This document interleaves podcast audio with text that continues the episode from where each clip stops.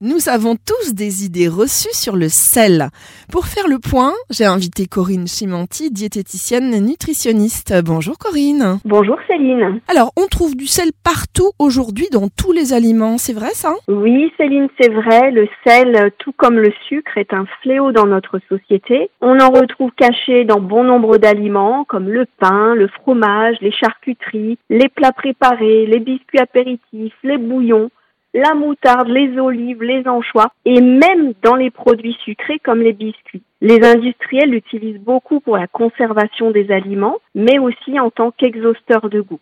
Le sel est en fait euh, au niveau chimique du chlorure de sodium, mais on en voit aussi sur les étiquetages euh, la mention de sodium. Alors comment trouver l'équivalent en sel dans ce cas? Il vous faut multiplier la quantité de sodium par 2,5 c'est-à-dire qu'un gramme de sodium est égal à 2,5 grammes de sel. Et on retrouve aussi du sodium caché sous la dénomination glutamate de sodium, le fameux E621, dans bon nombre de plats préparés, donc observez bien les étiquetages. Alors j'ai lu, le sel favorise la rétention d'eau et donc euh, alimente euh, la cellulite. Vous confirmez ou pas? En effet, le sel favorise la rétention d'eau, un des facteurs responsables de la cellulite. En fait, euh, les causes de la cellulite sont multifactorielles. Elles peuvent être génétiques, hormonales, liées à un problème circulatoire, à un déséquilibre alimentaire, au stress.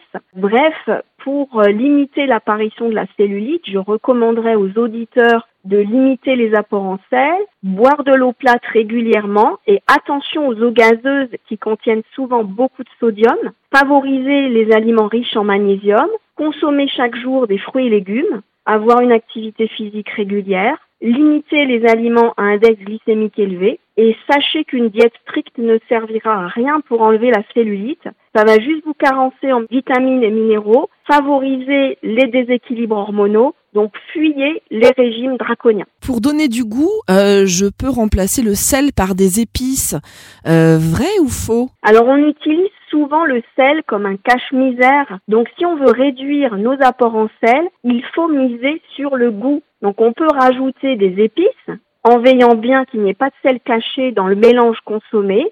Donc on regarde pour cela la liste des ingrédients. On rajoute de l'ail, très utile pour réduire le sel, de l'oignon, des herbes fraîches, type coriandre, persil, ciboulette, aneth.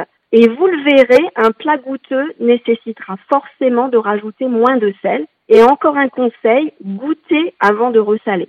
Et pour conclure, euh, le sel peut avoir de graves conséquences sur la santé, en tout cas le sel en excès.